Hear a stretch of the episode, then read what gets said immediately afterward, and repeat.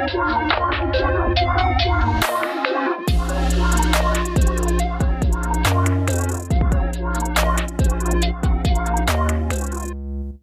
und herzlich willkommen zu der allerersten Folge des offiziellen Amnesty International Austria Podcast. Schwarz auf Gelb, Menschenrechte auf der gelben Couch.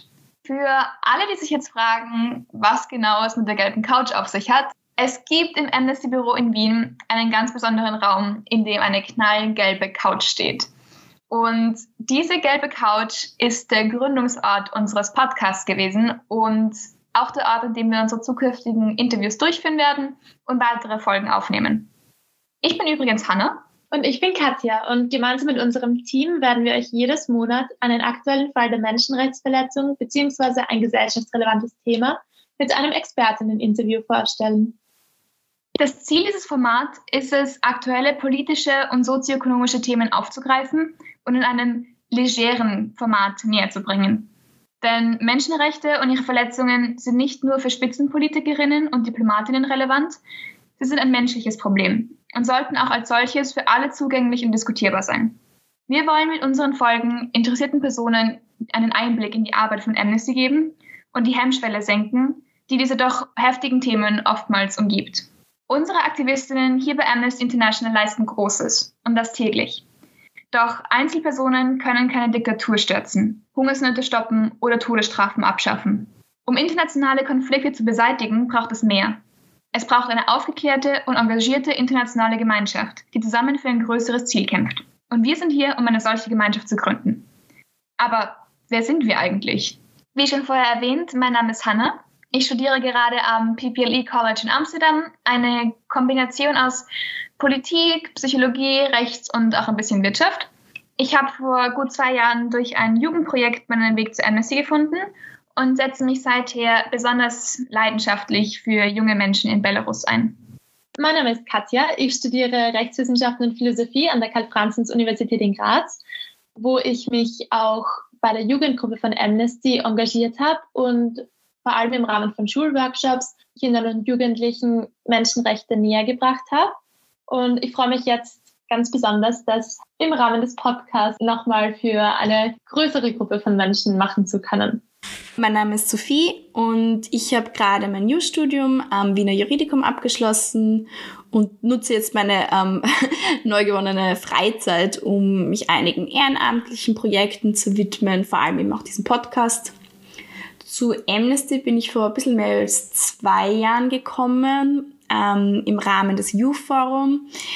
Und dort ist dann eben auch dieser Podcast entstanden. Und ja, jetzt freue ich mich einfach schon sehr drauf, die nächsten Wochen und Monate eine Vielzahl an spannenden Themen für euch aufzuarbeiten. Hallo, ich heiße Anna-Marie, aber alle nennen mich Anna. Ich studiere gerade Politikwissenschaften sowie Publizistik und Kommunikationswissenschaften an der Universität Wien und bin bei Amnesty, weil ich mich für Menschen und Menschenrechte einsetzen will. Mein Name ist Valerie und ich studiere Physiotherapie an der FH St. Pölten. Zu Amnesty bin ich auch über das U-Form vor etwas mehr als zwei Jahren gekommen. Ich würde sagen, nicht unoffensichtlich sind wir eine bunt gemischte Gruppe aus fünf Personen, die euch da jetzt durch die verschiedensten Folgen begleiten werden. Aber ich glaube, ich kann für alle sprechen, wenn ich sage, dass wir hoffen, ihr könnt euch möglichst viel mitnehmen und habt doch etwas Spaß beim Zuhören.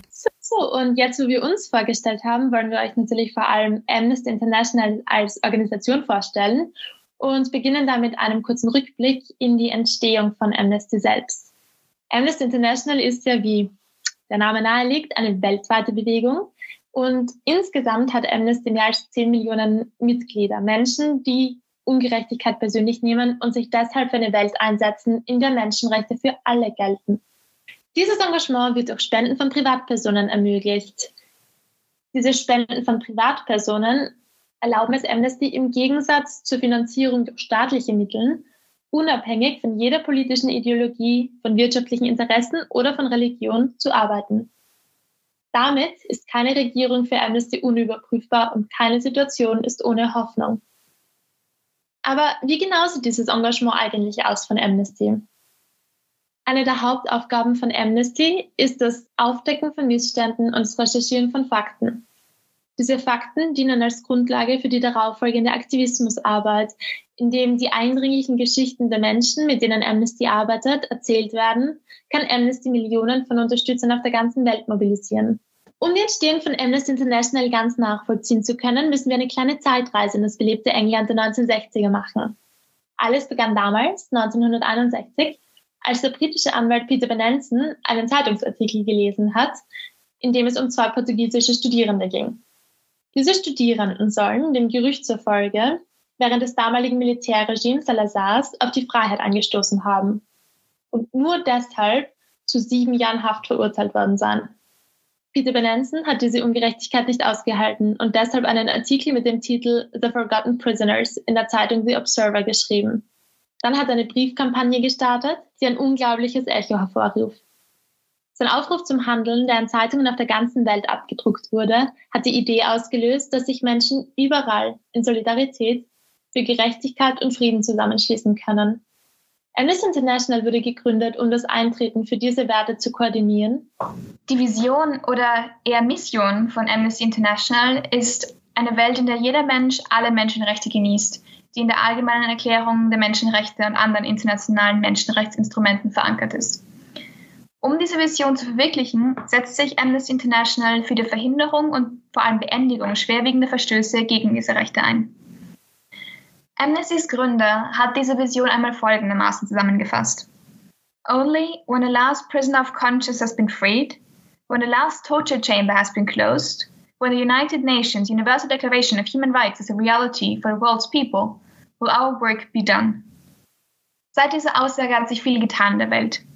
Amnesty ist zu einer der größten NGOs oder Non-Governmental Organizations der Weltgeschichte geworden und bildet eine weltweite Gemeinschaft von Menschenrechtsverteidigerinnen, die auf Grundsätzen der internationalen Solidarität, Unabhängigkeit sowie der Demokratie und des gegenseitigen Respekts handeln.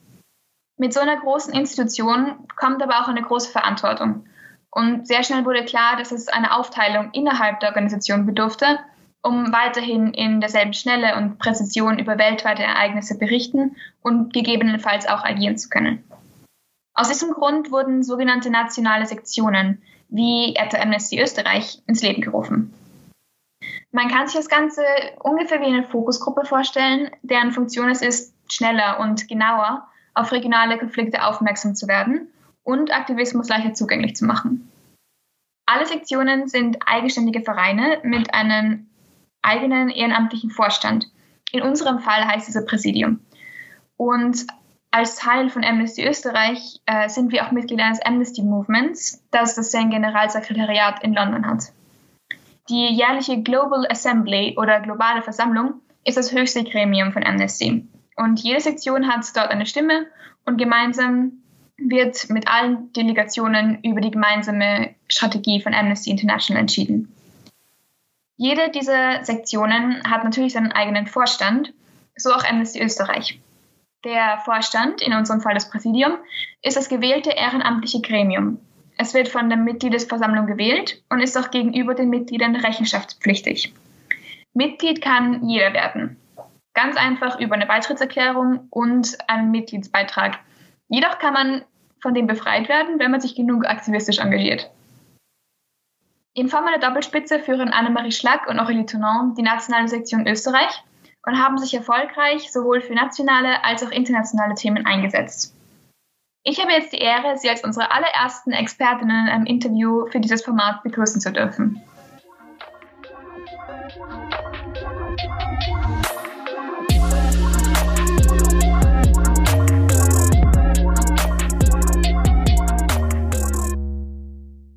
Hallo und herzlich willkommen zu unserem Podcast. Danke, dass ihr euch die Zeit genommen habt. Würdet ihr euch in eurem Weg zu Amnesty vielleicht kurz in ein paar Sätzen vorstellen? Ja, gerne. Hallo, auch von mir. Danke für die Einladung. Ich bin Aurélie Tournant und ich bin äh, auch seit eineinhalb Jahren bei Amnesty Österreich mit Anne in der doppelten Geschäftsleitung. Und ich bin zu Amnesty gekommen nach 15 Jahren in der Privatwirtschaft. Und äh, ja, ich habe mich schon als Studentin engagiert und äh, das war ein bisschen so zurück zur ersten Liebe. Und äh, auch wenn ich auch früher in jedem Job äh, die Möglichkeit hatte, meine sozialen Kompetenzen auszuleben, das war für mich auch wichtig, äh, optimal alle einen optimalen Arbeitsumfeld zu haben, um unsere Rechte in der, in der Gesellschaft zu verteidigen. Und so habe ich eigentlich meinen Weg zur Amnestie gefunden.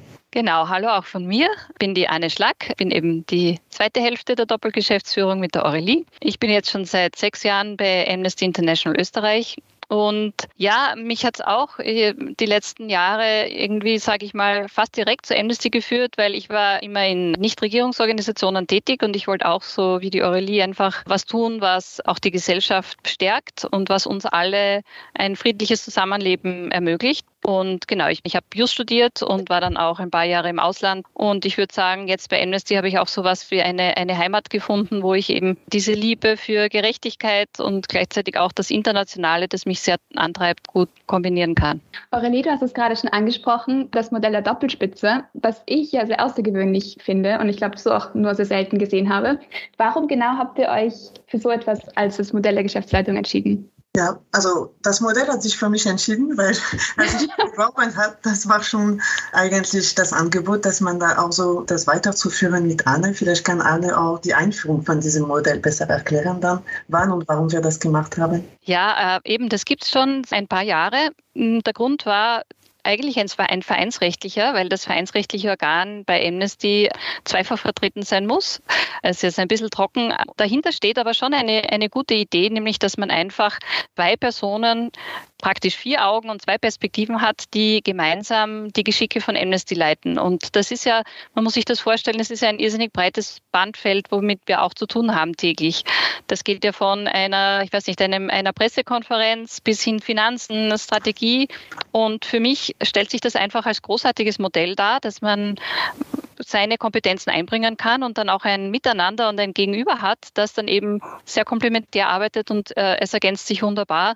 Ich finde, das ist ein, ein Modell, das auch wirklich viel, viel, viel mehr verbreitet gehört, nicht nur in NGOs, sondern ja, das einfach viel, viel bietet für den Verein und für die Mitarbeiterinnen. Genau. Also wenn ich ergänzen darf, ich habe mich bewusst für diese Stelle und nicht für dieses Modell entschieden. Äh, Nichtsdestotrotz, ich bin wirklich schon nach eineinhalb Jahren wirklich überzeugt. Es funktioniert ganz gut und äh, man kann wirklich seine Stärke ausleben, auch im Interesse des Vereins. Also ich bin auch begeistert. Was genau braucht es eigentlich, um so eine international angesehene NGO zu führen? Das Gleiche wie in jeder Organisation allgemein, meiner Meinung nach. Ich habe es auch in, in der Einführung angedeutet. Ich komme aus der Privatwirtschaft. Ich habe auch äh, verschiedene Positionen gehabt in Marketing, in Kundendienst, im Finanzbereich und vieles mehr. Und ja, auch in verschiedenen Ländern hauptsächlich in Österreich, aber auch in Deutschland und in der Schweiz. Und letztendlich, meiner Meinung nach, es braucht das Gleiche wie in jeder Organisation eine Führung braucht. Das heißt, eine Vision, Überzeugungskraft, Kommunikationsqualitäten, alle diese Sachen, die es sonst immer braucht, um auch das Team zu mobilisieren und zu motivieren, die Ziele zu erreichen. Ist es hart, als gleich zwei Frauen in diesem Feld eine Führungskraft zu entwickeln oder spielt das in eurem Sektor keine Rolle? Also ich würde sagen, es spielt keine Rolle, weil, wie soll ich sagen, weil wir uns einfach auch als, als Führungskräfte verstehen, die im Sinne des Vereins arbeiten. Und äh, ich möchte auch hervorheben, gerade in Österreich äh, gibt es jetzt viele, viele, viele andere tolle Frauen und auch Männer, aber jetzt vor allem auch viele tolle Frauen, wo ich mich sehr gut auch in der Zusammenarbeit fühle. Das heißt, ich finde noch einmal, diese, diese Doppelgeschäftsführung ist etwas, das wir einfach auch bewerben wollen für alle Menschen, egal ob Frauen oder Männer. Ich glaube, wir brauchen auch gewisse Führungsqualitäten überall, auch hier, egal ob Frauen oder Männer. Und ich habe das große Glück, mit der Aurelie gemeinsam eben gerade zufällig, aber eben nicht zufällig, jetzt zwei Frauen an der Spitze zu sein. Und es geht immer um Qualitäten und Kompetenzen Kompetenzen. Und gemeinsam mit dem Vorstand, der auch derzeit noch rein weiblich ist, stellen wir einfach unsere Kompetenz in den Vordergrund. Und darum geht es uns. Ergänzend würde ich einfach nur sagen, in diesem Umfeld wie gesagt, abgesehen von den Kompetenzen, ich glaube, ich sehe nicht wirklich Unterschiede. In jedem Umfeld gibt es Vor- und Nachteile und ich sehe da keinen großen Unterschied zu der Privatwirtschaft. Was ist eure persönliche Bedeutung von Amnesty oder was sind Grundwerte, die ihr als essentiell für Amnesty Österreich vor allem erachtet? Also ich bin einfach eine äh, Gerechtigkeitsgetriebene, finde ich. Mich hatte schon als Kind, also ich bin die älteste von drei Geschwistern und das hat hat mich schon immer geprägt, dass eben das alles gerecht sein soll. Also was weiß ich, wenn es irgendwie was zu essen gab oder, oder Süßigkeiten, dass alles gerecht aufgeteilt werden sollte. Das hat mich irgendwie sehr geprägt und auch sehr inspiriert, da immer nach Gerechtigkeit zu suchen. Deswegen habe ich eben auch Just studiert, auf der Suche nach Gerechtigkeit. Ich muss sagen, ich habe es auch in Just nicht immer gefunden, aber teilweise. Und das, das kann ich halt bei Amnesty natürlich als Menschenrechtsorganisation sehr gut, sehr gut ausleben. Wobei vielleicht das letzten Satz, ich sage auch immer, das Wort Menschenrechte besteht aus zwei Worten. Menschen und Rechte. Und eben Gerechtigkeit ist etwas Menschliches und natürlich auch etwas Rechtliches. Aber wir dürfen nie vergessen, wir reden immer von Menschen, deren Leben wir auch ändern wollen. Und für, für mich ergänzen, Okay, Gerechtigkeit ist natürlich eine sehr wichtige Sache für mich auch. Was, was ähm, meiner Meinung nach auch Amnesty auszeichnet und was war für mich auch wichtig in der Entscheidung bei Amnesty zu arbeiten, war einerseits diese Unabhängigkeit. Diese Organisation ist unabhängig. Es ist nicht von Regierungsorganisationen finanziert. Wir legen sehr viel Wert darauf und ich finde, es gibt wirklich gut organisierte Kontrollorgane, auch im internationalen Sekretariat, um das sicherzustellen mit klaren Kriterien und so weiter war für mich wirklich eine, eine, gute Überraschung, wie gut es ist, wirklich strukturiert, um das sicherzustellen. Und andererseits auch, was für mich wichtig ist bei Amnesty, ist diese Tiefgründlichkeit in der Arbeitsweise. Also in dieser Welt, wo es immer alles schneller geht und alles ist komplexer, aggressiver, und auch manchmal oberflächlicher, weil alles ist so schnell und muss alles, man muss immer zu alles eine Meinung haben, dann bietet auch Amnesty ein bisschen diese, diese ruhigere Art und Weise zu arbeiten, die mir eigentlich diese Sicherheit gibt, dass meine Arbeit auch einen Sinn hat und auch gut dokumentiert ist. Und ich glaube, das ist wichtig in dieser komplexen Welt. Gab es da eine besondere Erfahrung, die dich geprägt hat oder die dir die Sinnhaftigkeit deines Jobs vor Augen geführt hat? Vielleicht, um da ein bisschen auszuholen, für die, die es vielleicht auch noch nicht so wissen, wir setzen uns ja auch bei Amnesty, oder das war ja auch der Anfang von Amnesty, dass man sich wirklich auch für Einzelpersonen eingesetzt hat, ganz stark, die jetzt unschuldig im Gefängnis sitzen oder eben von Folter zum Beispiel bedroht sind. Und da gibt es eben bei uns sogenannte Alarmeinsätze, also Einzelfälle, für die wir auch immer wieder Unterschriften sammeln. Und ich war noch gar nicht so lange bei Amnesty war, ich glaube, bei meiner ersten oder zweiten Mitgliederversammlung und da hat dann jemand geredet aus Syrien, seine Erfahrung. Er war ein Journalist in Syrien und war eben auch mehrmals verhaftet worden und hat auch Folter erleben müssen leider und ist jetzt aber in Sicherheit in Österreich. Und er hat dann dort gesagt, ja, und dank euch bin ich jetzt da, weil er war so ein so ein Fall. Also er war jemand, für den sich Amnesty eingesetzt hat und auch in Österreich Unterschriften gesammelt wurden und praktisch ihn dann direkt dort vor sich stehen zu haben, zu wissen, dass es ein Menschenleben, wo man ihm geholfen hat, dass es dem gut geht, dass der in Sicherheit ist, dass er fliehen konnte und jetzt in Österreich eine zweite Heimat gefunden hat, das zeigt mir, dass unsere Arbeit einfach wirklich wichtig und auch wirksam ist. Du hast auch vorher die Suche nach Gerechtigkeit angesprochen, die ja nicht immer eindeutig ist oder nicht immer ein Ende hat. Umso eindeutiger sind aber die vielen Ungerechtigkeiten, die uns in jedem Land momentan eigentlich beschäftigen. Bei so viel Ungerechtigkeit, wie filtert man oder wie schafft man es, sich nicht überwältigt zu fühlen? Also da kann ich was sagen, weil es ist noch ganz frisch im Kopf, weil ich bin erst eineinhalb Jahre da. Als ich gekommen bin, ich war ein bisschen eben überrumpelt von so vielen Möglichkeiten. Es ist mir auch sehr schnell klar geworden, es gibt so viele Möglichkeiten, thematisch zu arbeiten, überall auf der Welt. Die ganze Welt ist eine Baustelle grundsätzlich. Und auch Angebote zu den Themen. Da gibt es auch noch eine Vielfältigkeit an Angebote. Wenn man auch nicht einfach sich hinsetzt und einfach denkt, und Plan erstmal, dann es besteht auch die Gefahr, dass man auch äh, erstens nichts fertig macht oder nichts so tiefgründig, diese Tiefgründigkeit, was ich vorher angesprochen habe, dass man wirklich auch bis zum Schluss die Dinge denkt und plant. Also und für mich ist auch diese Tunphase ganz wichtig, aber das eine schließt das andere nicht aus. Aber dass man wirklich denkt, okay, welche sind unsere Prioritäten, was sind unsere Kernthemen? Diese Arbeit haben wir auch in Österreich gemacht, dass wir gesagt haben, okay, wir haben Kernthemen, zu denen wir immer arbeiten und dann haben wir auch andere Themen, die, wo wir auch reaktiv arbeiten ich nehme ein Beispiel, die Ukraine. Natürlich, die Ukraine war nicht planbar, aber es ist auch wichtig, Strukturen zu haben, wo wir weiterhin gut weiterarbeiten können an die geplanten Themen, an die geplanten Aktionen und dass das Research auch weitergeht für die Themen, wo wir schon äh, länger arbeiten und parallel, dass wir auch Platz schaffen können für diese reaktive Themen. Und diesen Rahmen haben wir mit unserem mit einer sehr operativen Besprechung jeden Montagsmorgen, um die Woche gut zu starten, wo wir einfach alle Vorschläge uns anschauen und gemeinsam entscheiden, wo können wir das meiste erreichen, wo können wir am wirksamsten sein. Und was, was ist eure Strategie, mit Gefühlen der Frustration oder der Überwältigung umzugehen, falls es doch mal so weit sein sollte? Oh ja, ich glaube, da gibt es individuelle Strategien und gerade jetzt wird es auch wieder wichtig, darüber zu reden, weil also ich, ich kann auch nur berichten, ich meine, die Ukraine, die ist jetzt gerade sehr aktuell, aber auch letztes Jahr mit Afghanistan ging es mir so, wo das Thema natürlich sehr nahe rückt, weil es auch persönlich ist. Also alle, alle Ungerechtigkeiten sind ja auch was Persönliches. Ich gebe ein Beispiel, wenn man eben viel über Frauen und Kinder redet und ich bin selber Mutter, dann ist das natürlich auch etwas, das mich persönlich bewegt. Und da bin ich durch Amnesty schon auch drauf gekommen, dass man eben sich sehr um sich selbst auch kümmern muss. Also ich sage immer, diese Selbstfürsorge ist auch ein Akt des Widerstandes. Also indem man auf sich selbst schaut und auch schaut, dass man seine Funktion gut ausüben kann, stärkt man ja auch dann das, was man tut und die Organisation. Also meine individuelle Strategie ist sehr viel rausgehen, spazieren gehen, mal abschalten, äh, eben nicht die ganze Zeit am, am Handy äh, Nachrichten schauen. Und also auch meine Familie gibt mir sehr viele Möglichkeiten für einen Ausgleich, wo ich einfach mal abschalten kann. Ich weiß nicht, eure was ist deine Strategie? Ja, fokussiert zu bleiben. Ich finde das ganz wichtig. Ich habe auch das äh, letzte Woche gesagt, okay, wenn man ein bisschen diese Frust, also bei der Ukraine, das war auch für mich spürbar, dass ich gedacht habe, okay, es hat so eine Art paralysierende Effekt in den ersten Stunden. Und dann ist es auch wichtig, dass man sich hinsetzt und schaut, dass eben man trotzdem die Dinge weiterbringt, weil nichts tun ist auch für niemand eine Lösung, auch für die Ukraine nicht. Und es ist auch wichtig zu akzeptieren, dass es diese verschiedenen Phasen gibt und dass man sie auf empfängt und auch verarbeitet und auch so kann man auch am schnellsten weiterkommen.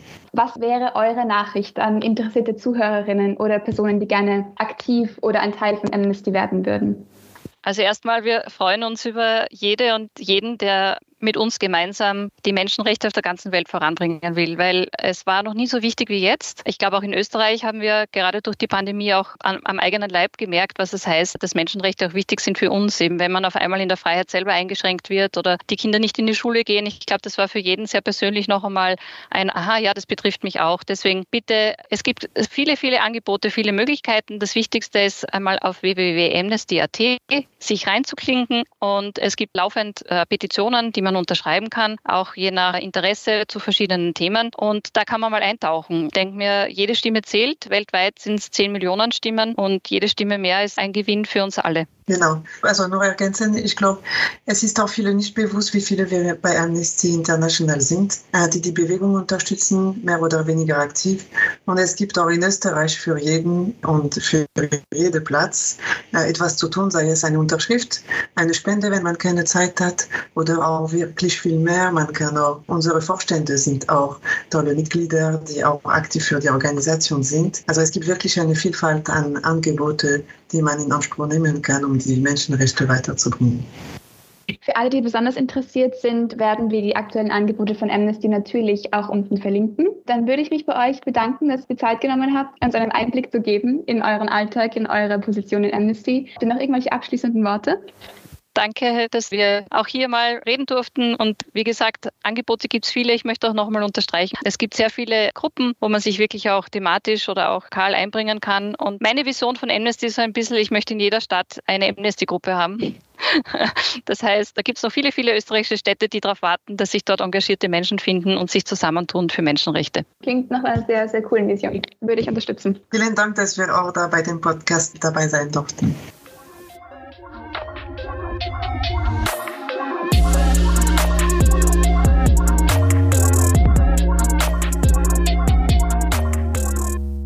Und wenn ihr jetzt nach der Folge Lust bekommen habt, auch ein Teil von Amnesty zu werden, bei Amnesty aktiv zu werden, euch für Menschenrechte zu engagieren, dann checkt doch mal unsere Webseite aus unter amnesty.at slash mitmachen slash. Dort findet ihr alles von lokalen Gruppen angefangen, über Themennetzwerke, Amnesty Youth Gruppen bis hin zur Amnesty Academy, wo ihr euch zum Thema Menschenrechte weiterbilden könnt. Und für alle, die sich gerne ein, in Form eines langfristigen Engagements bei Amnesty engagieren würden, gibt es natürlich die Möglichkeit, Mitglied zu werden. Das geht ganz einfach über einen Beitrittsantrag auf unserer Webseite. Braucht nicht einmal fünf Minuten, ist alles online erledigbar. Und es gibt auch einen Amnesty Newsletter, den ihr abonnieren könnt und in dem ihr regelmäßig über die aktuellsten Events am Laufenden gehalten werdet. Ja, und dann bleibt uns nichts anderes übrig, als uns zu bedanken, dass ihr heute zugehört habt. Details, Quellen und Möglichkeiten, bei Amnesty aktiv zu werden, verlinken wir euch natürlich in den Show Notes. Genau, und falls ihr noch Fragen habt oder Anmerkungen oder Themenvorschläge, dann schreibt uns gerne unser podcast at amnesty.at. Also bis zum nächsten Mal. Auf der gelben Couch.